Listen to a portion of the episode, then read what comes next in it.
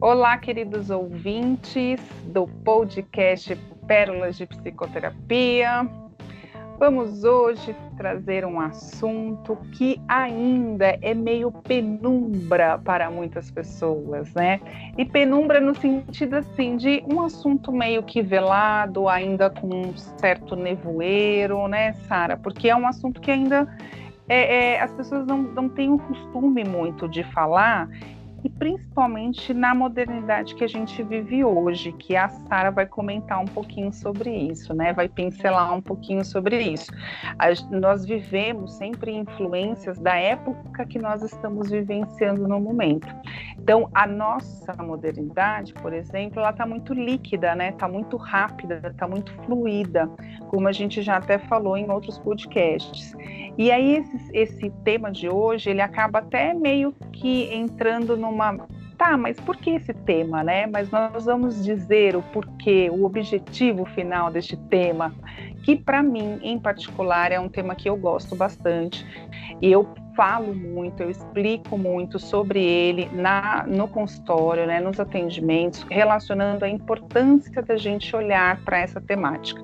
Então, hoje nós vamos falar sobre a ancestralidade, o conhecimento da nossa ancestralidade como uma ferramenta para o nosso querido e famoso autoconhecimento.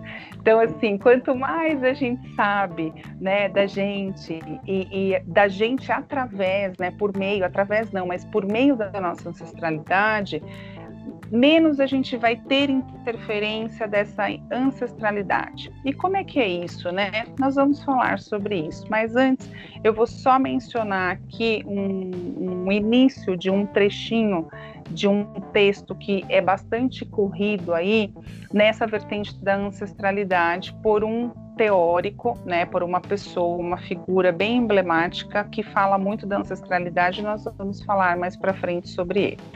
Então, gratidão, queridos pais, avós e demais ancestrais por terem tecido o meu caminho.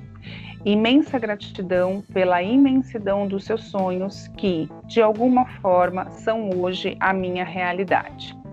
Queridos ouvintes, quando nós nos conectamos com a nossa história, relacionado aos que antecederam a nós, aos nossos antepassados, né, aos nossos pais, que são a nossa ancestralidade mais próxima, né, mais a ancestralidade original, porque é de onde a gente veio, mas existe por trás deles também um corpo ancestral, um corpo de antepassados que de alguma forma tem algumas interferências boas e negativas para a nossa vida atual. E o que eu costumo sempre dizer em consultório é que nós precisamos sim ser gratos né, pela nossa vida, deles terem é, decidido darem a vida a nós, independente se foi por acidente, se foi planejado, se foi golpe da barriga, se foi ai, amor de carnaval, se foi amor de, de, de, de Natal, de sei lá o quê, né, Sara? Você está querendo falar aí alguma coisa já? É, eu tô achando graça porque tem tantos motivos para uma pessoa nascer, né? Ela pode vir de tantas formas que a gente ficaria aqui uhum. dias falando sobre formas e maneiras que as, as famílias ou as pessoas tiveram para poder dar a nós, né, a continuidade. Então, bem ou mal, os nossos ancestrais nos deram a oportunidade do corpo físico para vir fazermos a nossa jornada. E cada um com a sua história, né, Vivi? Sim, porque é aquilo que eu já, acho que eu já até comentei aqui e eu costumo também comentar em consultório que nós podemos até calçar o mesmo tamanho de calçado. Então, assim, né, eu e você a gente pode calçar 37, 38, 36, mas você tem um caminho a trilhar com esse tipo de sapato e eu tenho outro caminho a trilhar com o meu tipo de sapato que muitas vezes é diferente um do outro. E esses caminhos eles estão baseados, estão sendo suportados por essa ancestralidade. Então, quando eu falo dessa reverência, né, quando eu explico em consultório, em atendimento, que a gente vai olhar para essas questões da ancestralidade, eu trago nesse sentido de conhecer a minha história, esse passado que está atrás de mim, me suportando mesmo, né, me dando realmente o suporte, né, a base para eu caminhar esse caminho que é só meu, mas baseado por esses sonhos que ficaram lá atrás, por histórias que foram rompidas, que foram é, finalizadas de alguma maneira, né, boa ou não. A gente é parte disso. Nós somos, é como se fôssemos é, fração dessas histórias, né? E eu costumo sempre dizer que, nós somos feitos de história e as nossas histórias começam sempre nos nossos antepassados. Então é, é, é disso e mais um pouquinho, né, Sara, que a gente vai falar hoje e com o intuito mesmo de trazer para vocês esse conhecimento da importância de pensar na ancestralidade, de buscar quem são mesmo os, os antepassados de vocês, no sentido de, desse autoconhecimento né, de realmente entender e ter mais consciência de quem são vocês a partir desse antepassado de vocês.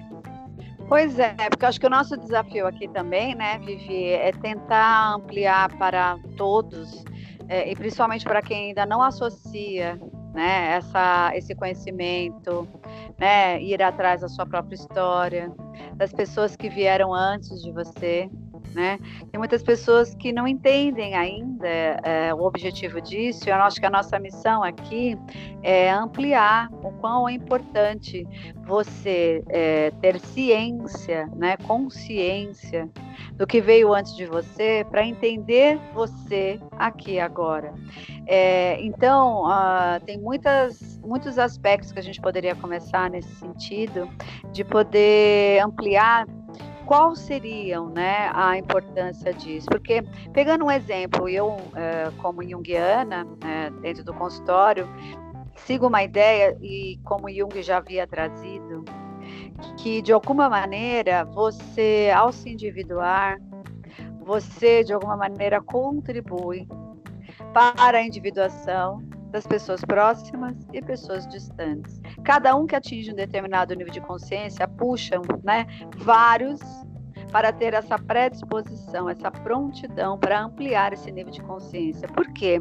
Porque, é, para começo de conversa, então, já ir para o entendimento disso, nós todos estamos né, é, emaranhados numa rede onde tudo que acontece comigo reverbera em você, que reverbera no outro e no outro, e assim numa cadeia sem fim.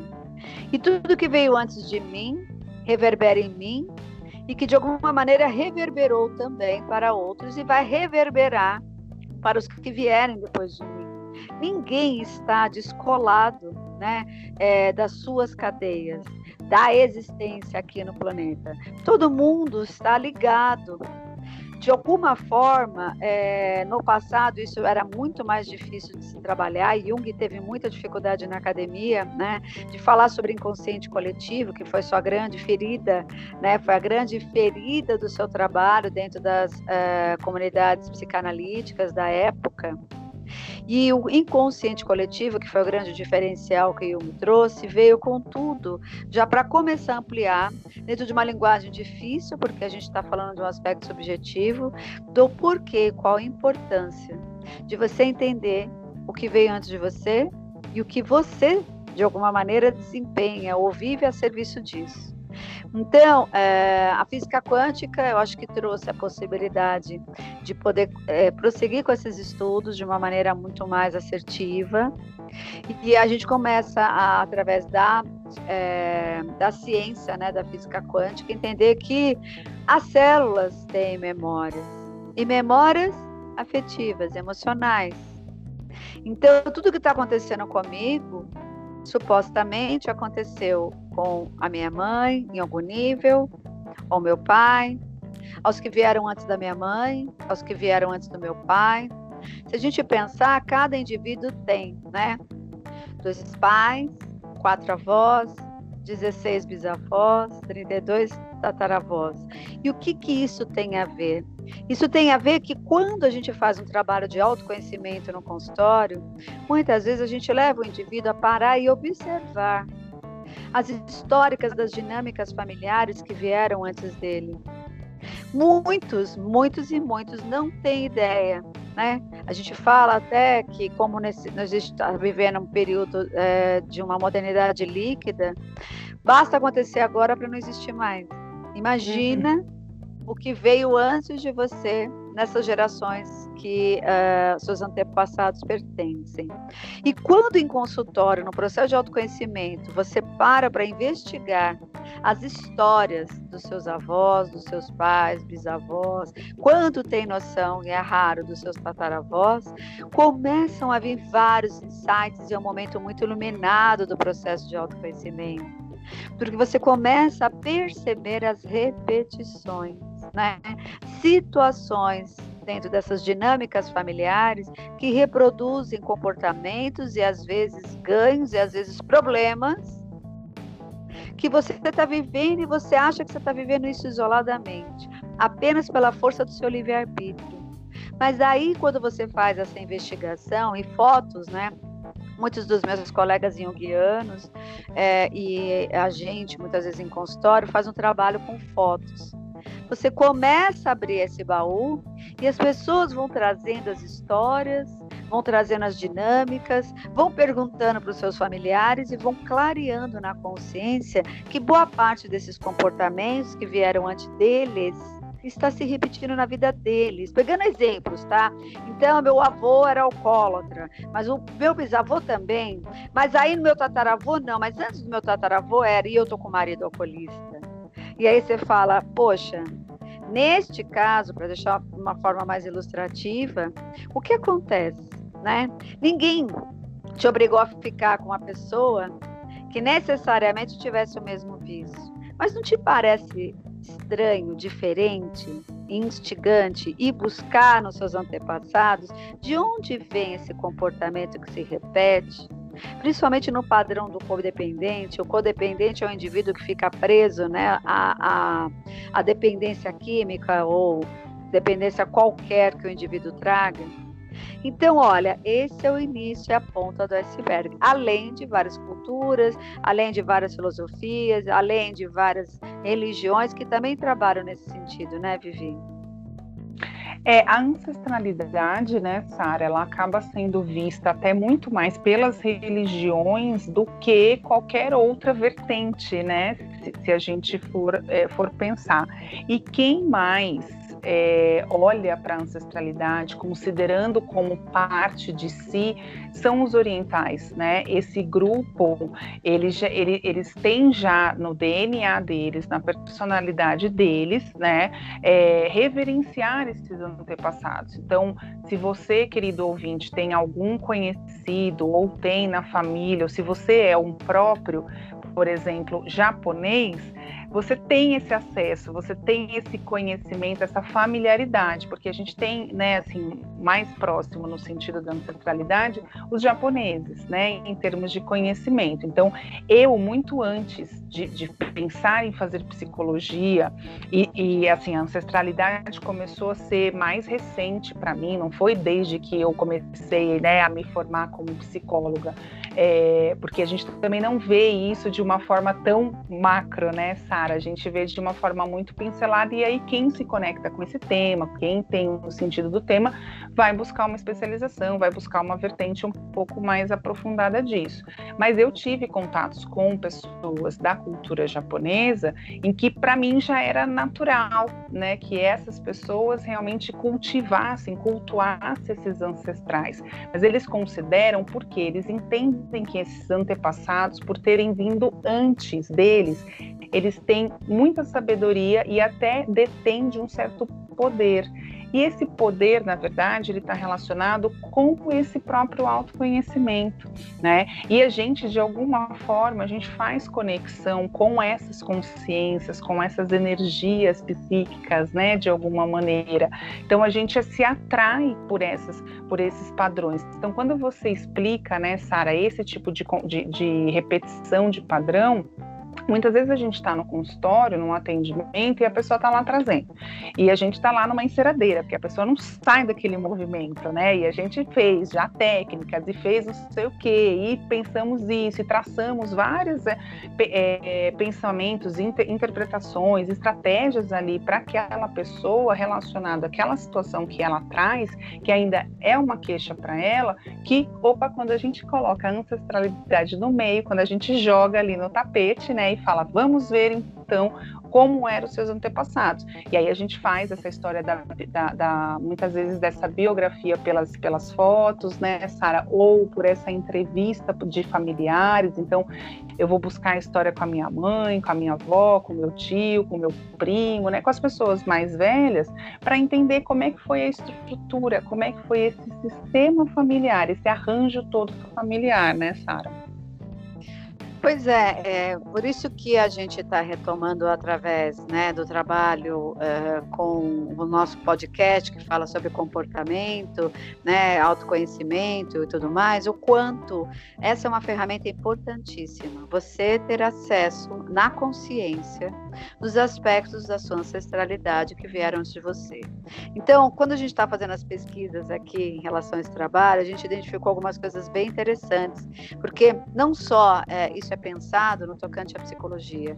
Né? Em outras linhas, mesmo essas espiritualistas, também viram né, na busca é, da ancestralidade um caminho importante de evolução espiritual.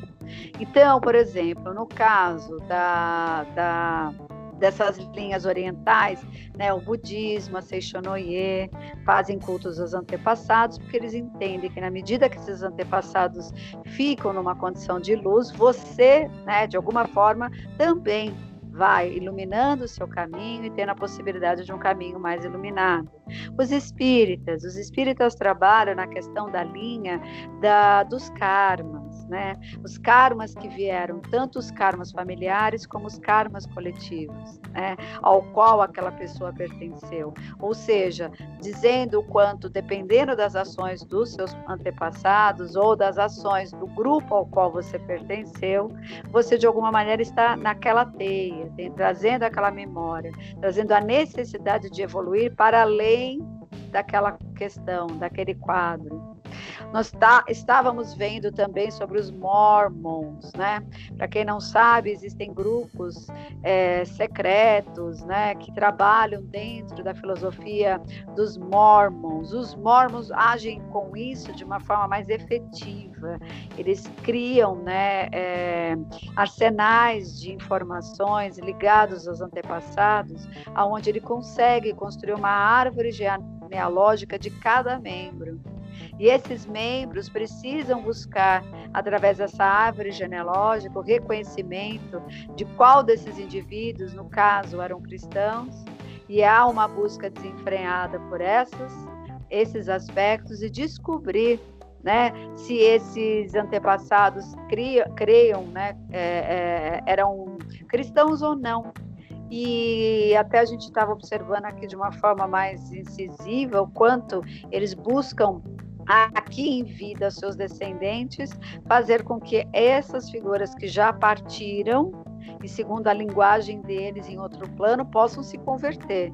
É uma história já mais né, é, forte aí, se a gente pensar na crença que eles traduzem isso. Né?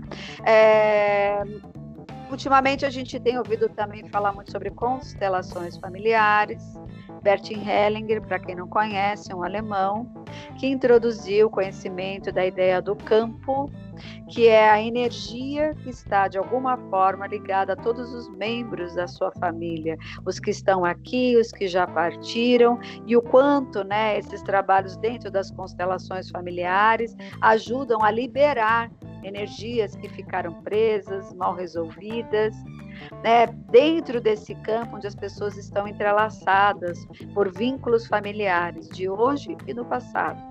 Então, Bertin Hellinger tem ganho aí um, uma, uma clareza muito maior diante de alguns psicólogos, alguns terapeutas que trabalham através das constelações a possibilidade de levantar elementos que estavam dentro da dinâmica familiar dos seus antepassados e dentro desses trabalhos que eles denominam constelações familiares, ir desatando possíveis nós né? ligados ao perdão, ligados à reverência da figura dos seus ancestrais, no caso o pai principalmente, a mãe. Então são é, trabalhos que tem cada vez que está ganhando cada vez mais pesquisas e braços de trabalho em relação a isso, que diz respeito às constelações familiares.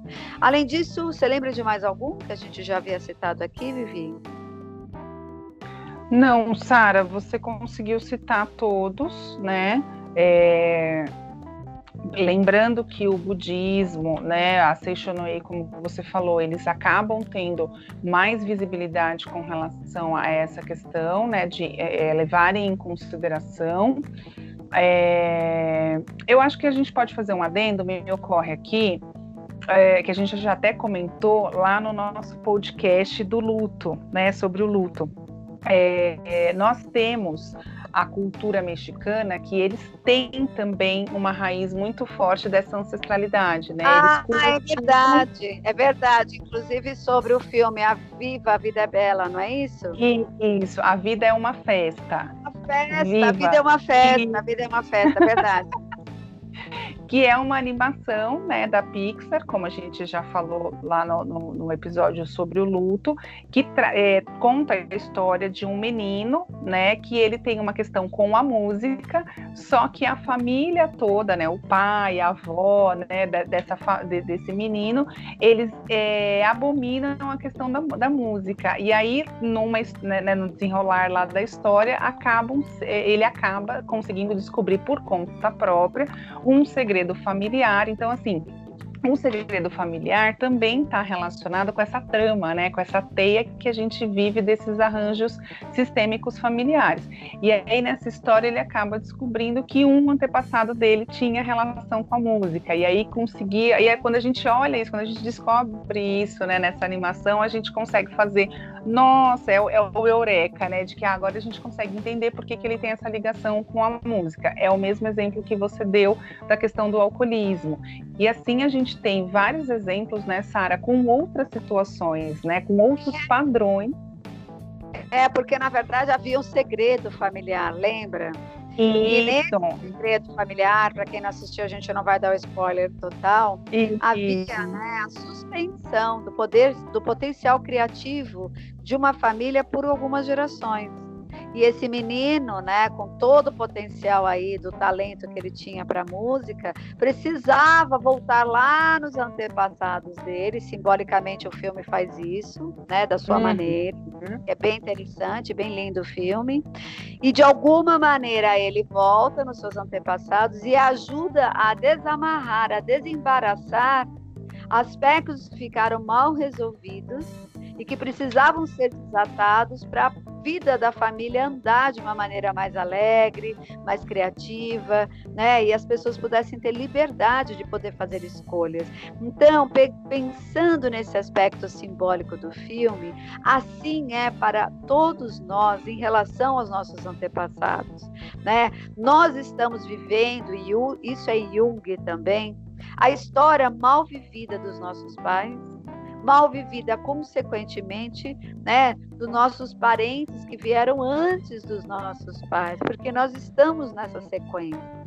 Existem trabalhos interessantes, inclusive, né, dentro desse campo, é, mesmo das constelações familiares, que eles falam muito do reconhecimento, pegando um exemplo, da figura do teu pai e da tua mãe. Lembrando, né, Vivi, que nem todos tiveram, sabemos disso, infâncias felizes ao lado dos seus progenitores, famílias funcionais, famílias que trouxeram um certo nível de equilíbrio, né? É, situações é, de vivência de pai e mãe é, de uma maneira prazerosa, de uma maneira bacana. E eu, nós sabemos disso. E a, só que é interessante que conforme o indivíduo segue e se ele traz, né, um fulcro que a gente diz, né, uma lacuna, um algo mal resolvido com essas figuras parentais, principalmente as mais próximas, a gente percebe que é como se ele viesse para o mundo com um déficit muito grande para poder viver de uma forma integral a sua própria vida e as suas escolhas porque isso sempre interfere. E aí, dentro dessas dinâmicas, pegando o um exemplo das constelações, é se, se reconciliar com o seu passado, demanda você conhecer esse passado e eu falo eu agora no meu trabalho em consultório, colocando sempre para o indivíduo que ele deve humanizar as figuras, né, que vieram antes dele, principalmente o pai e a mãe, porque hum, muitos de nós, sim, é, vamos vir para o mundo com feridas dessas relações. Por quê? Porque quando crianças nós somos muito é, alvo é, de qualquer ferida possível que o adulto possa desencadear na gente, porque a gente não tem defesa.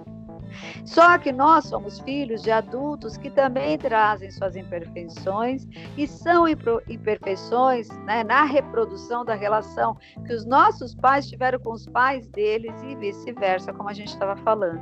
Então, humanizar a figura dos seus pais, voltar a entrar em contato com a história, faz a gente cair na consciência com certo nível de entendimento e que muitas vezes a gente começa a fazer associações mais concretas do porquê de determinadas atitudes, muitas vezes que nos feriram vindo dos nossos pais, seja de abandono, seja de violência, né, seja da falta de amor, seja de uma situação assim bem mais delicada que muitas pessoas sim trazem.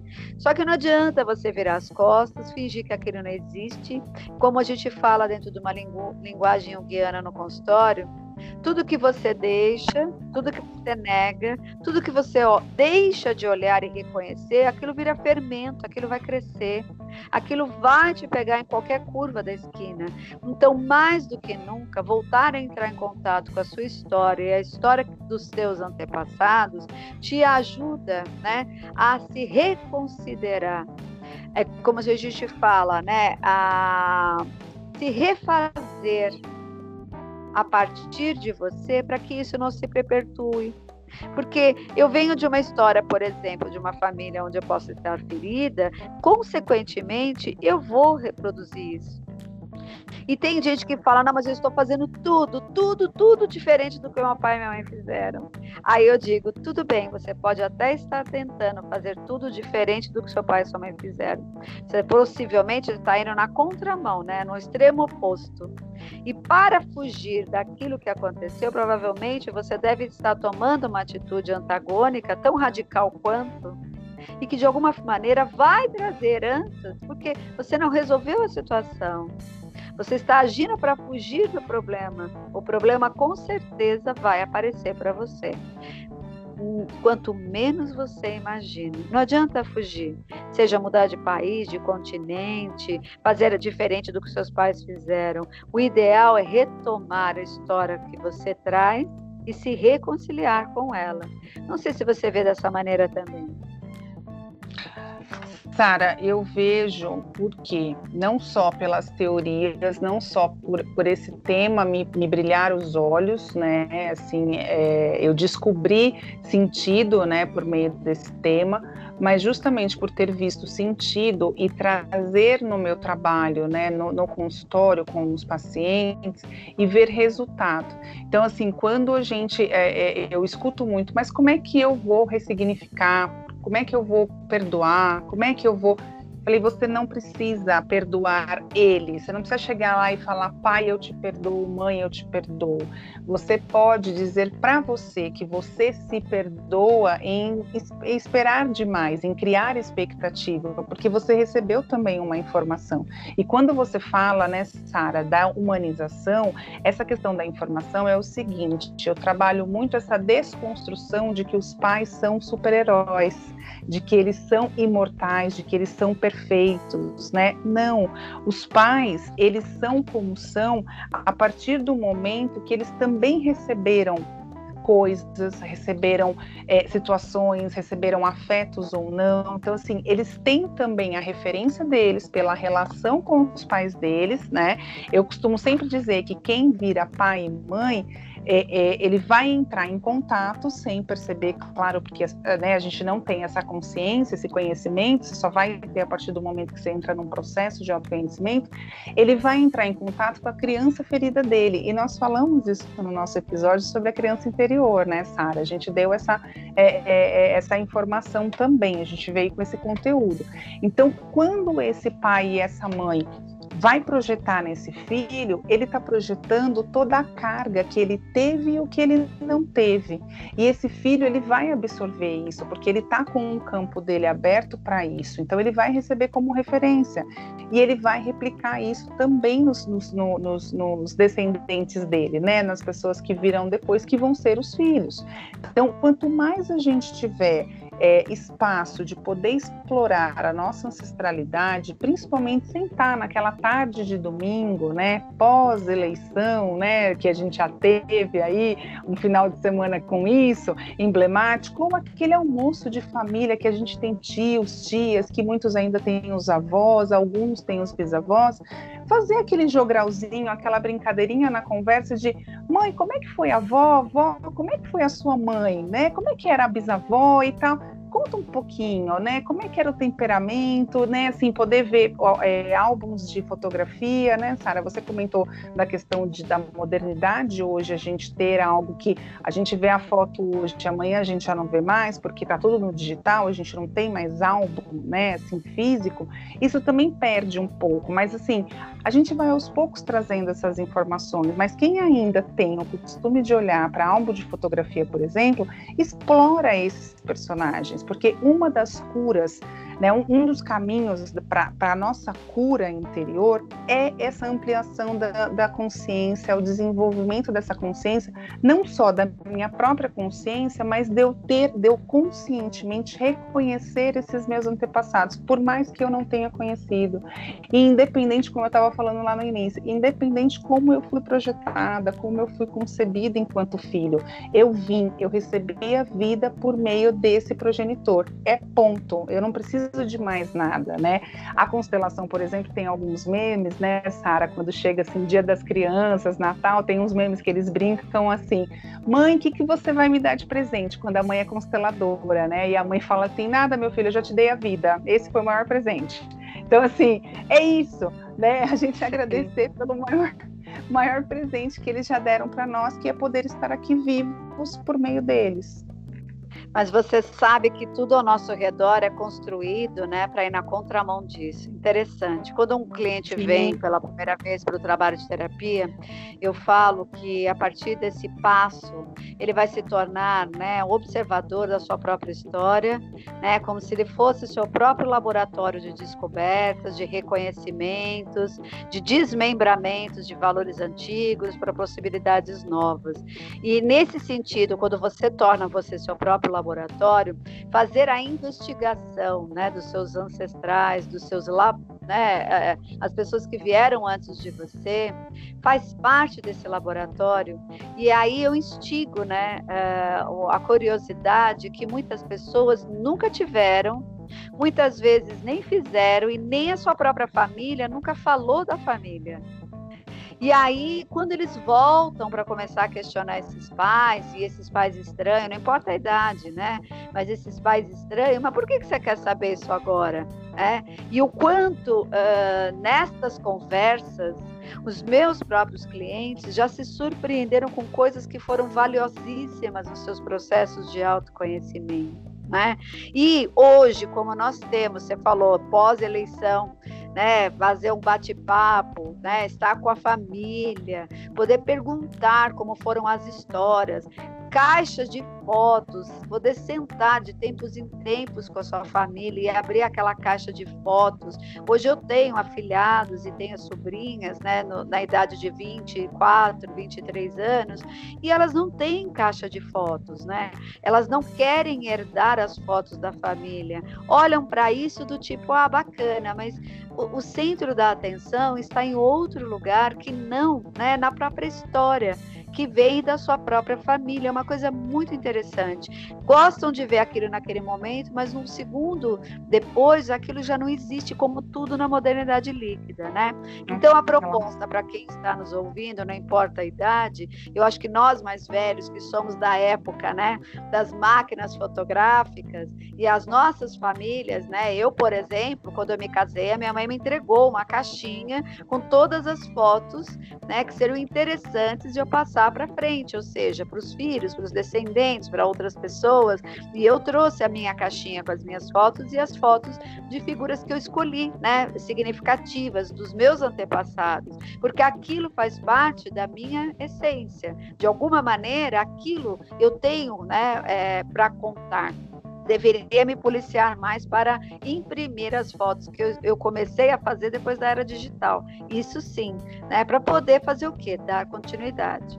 Porém, quando você está né, vivendo esse mundo, mundo tudo muito fast, a gente come rápido, já está pensando em lavar louça, já está pensando em estar em outro lugar, e ao mesmo tempo que a gente está aqui não está, poder dar essas paradas, poder sentar com as pessoas que ainda estão vivas, né, seus pais, seus avós, se assim os tiver, né?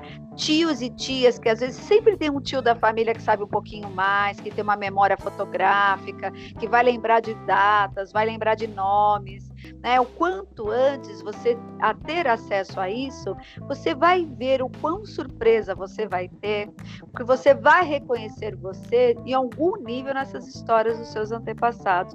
Para quê? A serviço individuação. O que é individuação, voltando para todos, né? Que muitas vezes não nos acompanham aqui. A individuação, segundo Jung, é o próprio processo de você chegar até o último dia da sua vida, dando expressão àquilo que você traz na essência. Só que para eu ir, dar, dando expressão conforme os anos de vida, reconhecendo o que há na minha essência, eu também tenho que perceber o que não está na minha essência e o que não é meu. E que muitas vezes nesse processo eu vou descobrir que eu estou me comportando, fazendo escolhas que têm a ver com os meus antepassados, que têm a ver com a influência né, dos meus elementos parentais e não são meus seja na escolha de uma profissão, seja na escolha de uma religião, seja numa atitude, né, em relação à vida, né, as escolhas parentais que eu vou fazer. E para eu saber o que é meu e separar aquilo que não é meu, eu preciso saber de onde eu vim e o que veio antes de mim. Então, essa é a sacada. Esse é o toque que a gente está dando. Não importa a ferramenta que você use. Tem clientes que falam, ah, mas se eu for fazer vidas passadas, então, vidas passadas você vai saber da passada. Vamos saber de, a, da atual. Já atual já está de muito bom tom e a gente tem bastante coisa para fuçar aqui na atual né? Porque as pessoas às vezes não vão procurar nem na família atual, estão pensando na possibilidade de vidas passadas para quem acredita, né? uhum. né? Então, tudo que você precisa, de certa forma, está aqui, né? Vai fazer uma pesquisa, o Google tem tanta coisa. Quem foram os seus parentes mais distantes? Agora com a história da Covid, vieram me dizer que pelas pesquisas alguns determinados tipos sanguíneos são mais propensos né, a se infectarem de Covid do que outros. Não sei se isso é verdade, tá? Mas são comentários feitos.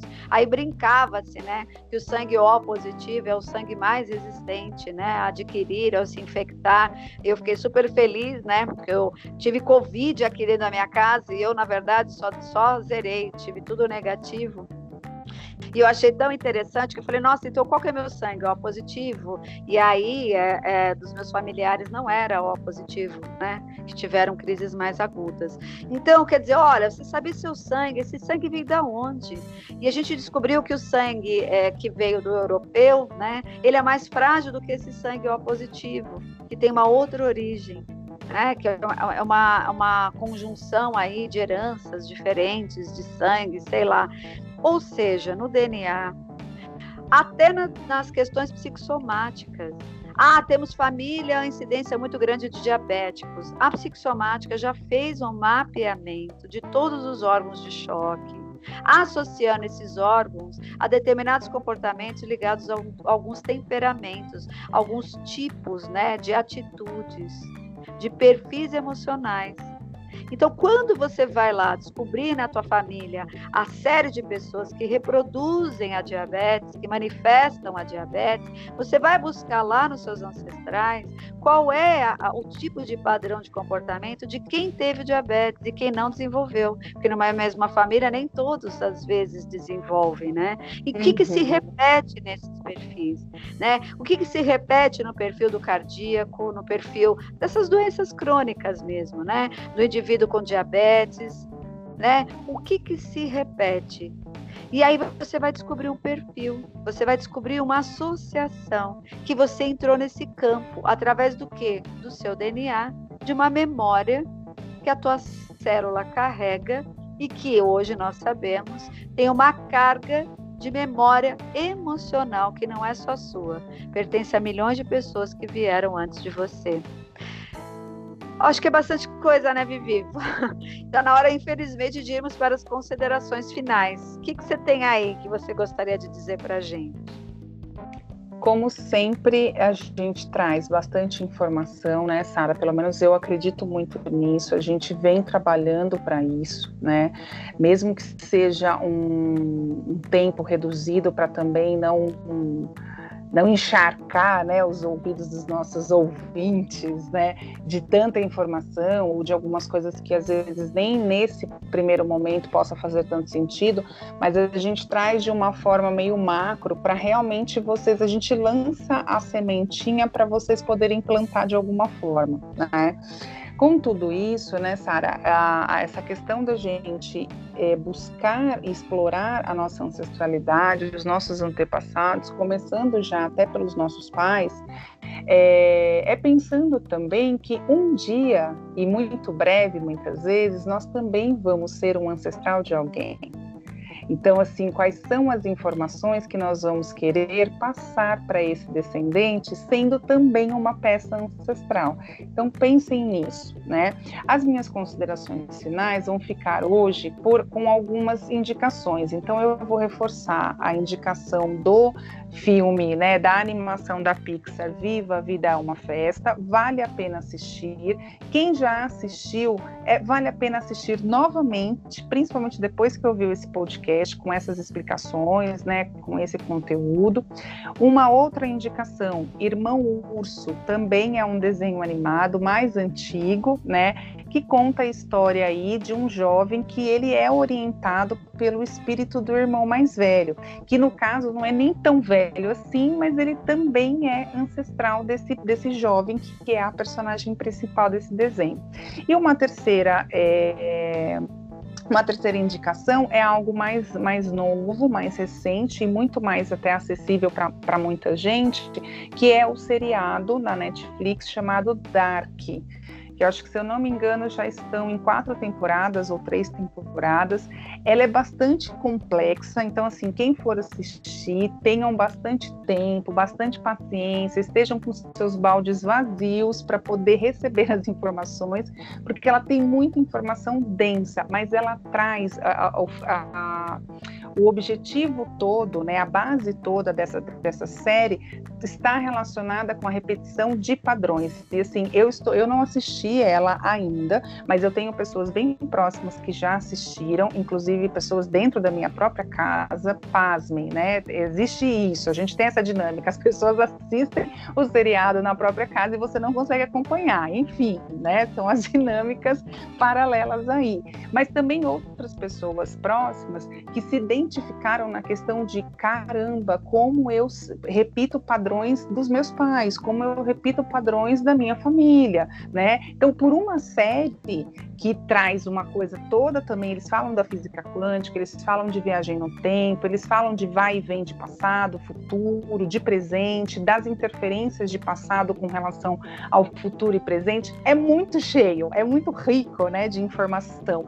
Então, vale a pena olhar, porque através desse seriado, por exemplo, você já tem um start para de repente fazer essa exploração para sua ancestralidade.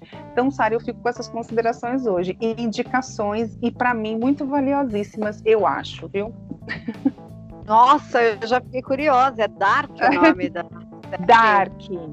Dark. Eu costumo falar que para eu conseguir parar e ver uma série, tem que acontecer muita coisa. É muito difícil, engraçado isso, né? Eu, eu tenho uma inveja forte. É de quem consegue sentar, ver a série no meio de um turbilhão de situações. Cada ano é um ano na vida um ser humano também. Aqui, em particular, esse meu ano é um ano atípico, onde sentar para ver uma série é realmente uma coisa de milionário para mim, né? Ou seja, é um milagre. Mas eu vou ficar com essa série aí, porque eu achei já demais. Ainda mais porque ela entra ficção científica, então tem tudo a ver.